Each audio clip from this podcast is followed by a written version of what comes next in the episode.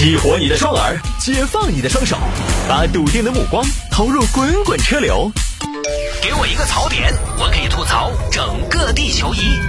微言大义，换种方式纵横网络江湖。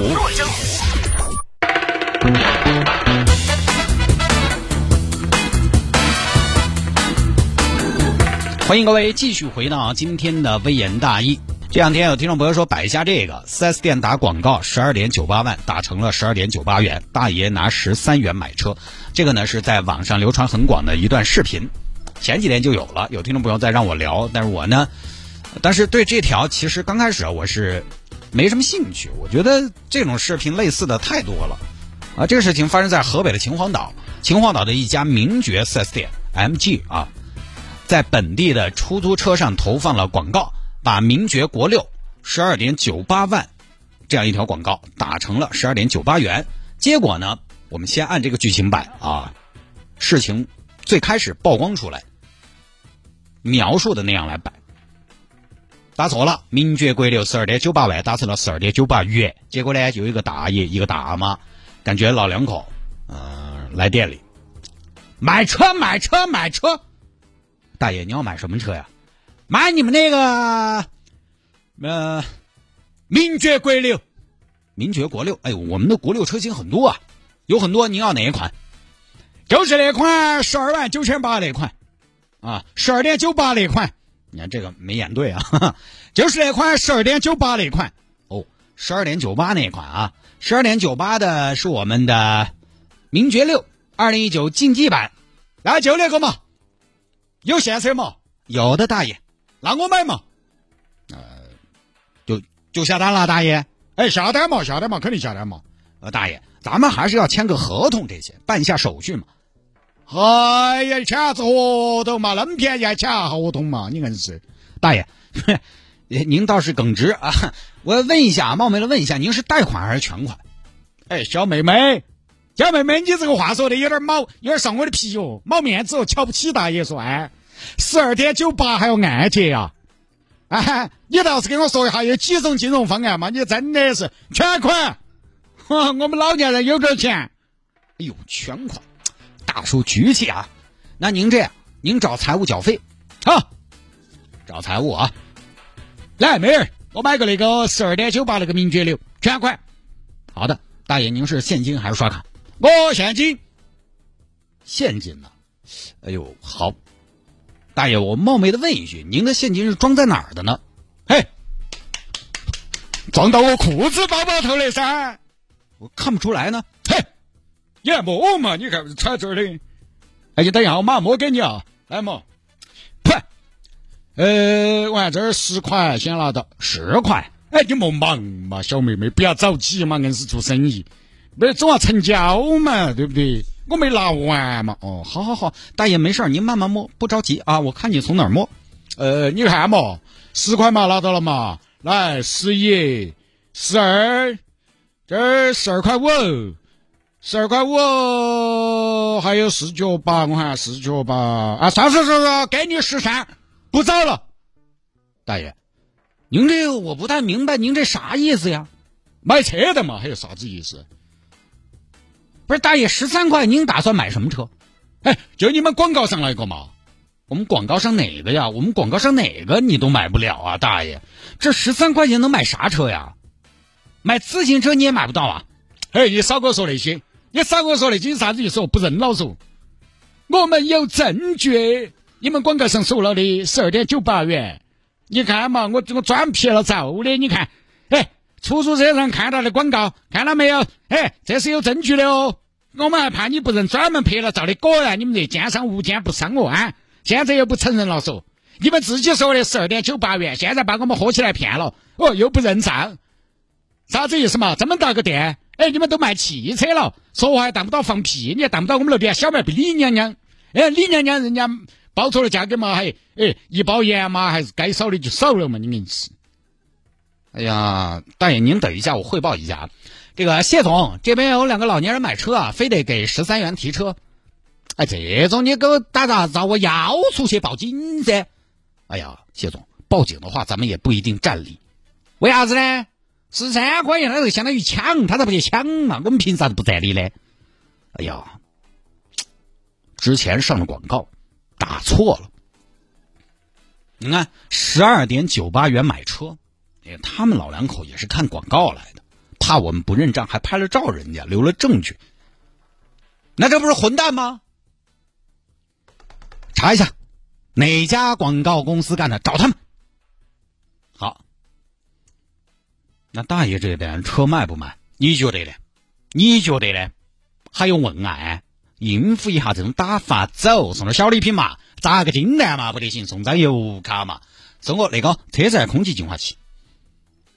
好，这边销售就跟大爷大妈解释，解释了半天没用。我相信很多朋友应该在网上看过这段视频啊，大爷大妈还有理有据。你们打错了，跟我没得关系，那是你们的事情。现在我就是要全款提车。啊，这个呢我就不多演了，因为真的没什么兴趣。为什么呢？因为在那位听众朋友发给我这段视频看了之后，我个人就偏向于认为这个是炒作。问题在哪儿啊？首先，这个视频拍的其实还是多清楚的，你发现没有？在那么多视频里，他算拍的比较清楚的。至少说，销售和大爷大妈他们中间的对话台词，都像是设计过的。尤其大爷说了一个：“我一个月劳保就一千六，你跟我玩这个，我拿钱砸死你！”这个话，我觉得但凡是智商正常的人都说不出来吧。就是这句话没有逻辑，只对煽动情绪有作用，他只对刻画这个人物性格。强化这个人物性格，让大家来讨厌这个人，让这个剧情有戏剧化有作用。他没有逻辑。然后呢，被大爷大妈逼着要提车的女销售的态度也很奇怪，就是在对方两个大爷大妈他们咄咄逼人的情况下，他还在说：“大爷，您是全款还是贷款？你要是零首付的话，十三块钱都不用。”这个时候，你看他还在抖机灵。我觉得真要是发生冲突，没心情干这个。而且，无论是女销售还是大爷，你仔细看一下他，大家都是啊，你一句我一句，你方唱罢我登场。大家说话基本上是什么意思呢？就是我停了，你再开始；你停了，我再开始。他没有那种话接话、话赶话的感觉。你想，真要是冲突，大家你一言七嘴，你一言我一语，七嘴八舌的搅到一起，缠到一堆。而搅起、烤起，哪儿那么礼让嘛？而且你注意到没有，现场很安静，就跟很多冲突现场嘈杂不同。这个现场很安静，加上双方的这个情绪都太满。其实说实话，有点用力过猛。女销售突然的哭也是，哭捂着脸蹲下去开始哇哇哭。你哭啥子嘛？其实这个地方哭，女销售来说，我觉得没得道理。首先，销售人员人家是。见过很多世面的，那那个在四 S 店卖车，或者说这种这种岗位，经常遇到客户啊，有理的或者无理的刁难都有，咋可能一下就哭了嘛？即便是哭了，这是好大委屈，其实没得必要，对不对？因为这个东西又不是他的责任，又不是我把这个价格报错了，即便是广告错了，有人闹，又不是你的责任，你哭什么呢？所以这些所有的情绪都没得着力点。爆发的莫名其妙的情绪，这个东西还不是要符合逻辑才得行。于是我个人觉得炒作营销的可能性，但是我觉得比较大。还有啊，这个不是个大事情，这个最多最多就是广告涉欺诈，他就违宪违违反一下广告法，找不到好凶。这个还不像网上那种亚马逊呐、京东啊、淘宝啊，有的商家有的标错价格，大家买了买了他又不发货，呃，说我标错了，这个还不一样。网上那种你付了款，基本上在消费者看来就算成交了。这种你闹一下呢，我觉得都还有讨论的必要。你买车广告标说了，你去了，你买车你在四 S 店总还是要以这个谈的价格为准嘛。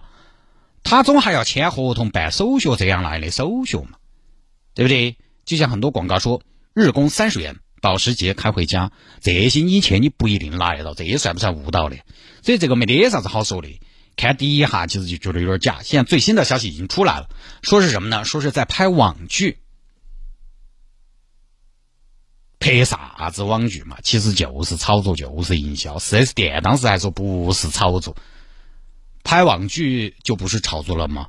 拍网剧可能也是炒作营销的一种形式，而且现在这边四 S 店，你看啊，昨天他还真的要拿现车出来，十二点九八元出售。注意哈，各位，没说几台，你可能觉得哦，这个商家还是要得嘛，对不对？拿现车出来十二点九八元出售，而且没有限制台数，你可能觉得还是大气。但是它有个前提，各位，现车十二点九八元，对不起，我可能就一台现车，那一台现车定价十二点九八万。厂商定价的是这个里面抛开优惠，抛开这样那样，哦，成本再拿个试驾车给你几万块钱的成本，策划了一个什么活动呢？就策划了一个全国范围的营销。嘿，嗯，那以后这种事情我估计还多。反正最不合理的就是演职人员他们所有的情绪递进的没有逻辑，我觉得这个是最大的问题。但现在很多商家、很多企业哈，因为互联网时代嘛。包括抖音啊，包括一些视频啊，现在很多视频新闻都是一分钟，一分钟，就它可以包含很多的内容进去。以前微信是十秒的小视频，现在是十五秒。如果是一分钟的话，这个内容是几何倍的增长。所以，如果你真的有心的安排计划一些东西进去，是很容易挑起矛盾的。但是对于我们看客来说，哈，有的东西呢就增增加加，加加增增。所以呢，你看这个新闻刚出来的时候我就没摆，我还是过了几天。让子弹飞一会儿。有时候，当一个吃瓜群众啊，我们还是要吃熟透了的瓜，没熟的瓜不要碰，不要吃。下了节目之后呢，想要跟谢探进行交流和互动，也欢迎您来加一下我的微信号 c d t u a n c d t u a n，加为好友来跟我留言就可以了。刚刚有一个重庆的听众朋友来加到我，他是怎么听到我们的节目的呢？也是得益于现在科技的发达，给大家听节目带来很多便捷。就比如说直播，因为电台这个节目呢，就是播完就播完了，播完了你要再往回找的话呢，电台你也找不回来，那怎么办呢？你可以回听，在手机上下个软件，喜马拉雅或者是蜻蜓 FM，喜马拉雅或者是蜻蜓 FM，在上面直接来搜索“微言大义”就可以了。刚刚那位重庆的听众朋友呢，就是在什么？你看，天猫精灵无意听到了我的节目，觉得很有味道。因为在节目里边呢，经常有一些重庆的素材，他可能觉得哎还挺好的。也包括我们有一些身在异乡的朋友，他想听一下乡音，想听一下有点方言的节目，他也会啊，整点喜马拉雅、蜻蜓 FM 这种找一下四川地区的这种类似的节目来听一下，都非常方便。加个好友 C D T U A N 来互动啊，加强联系嘛。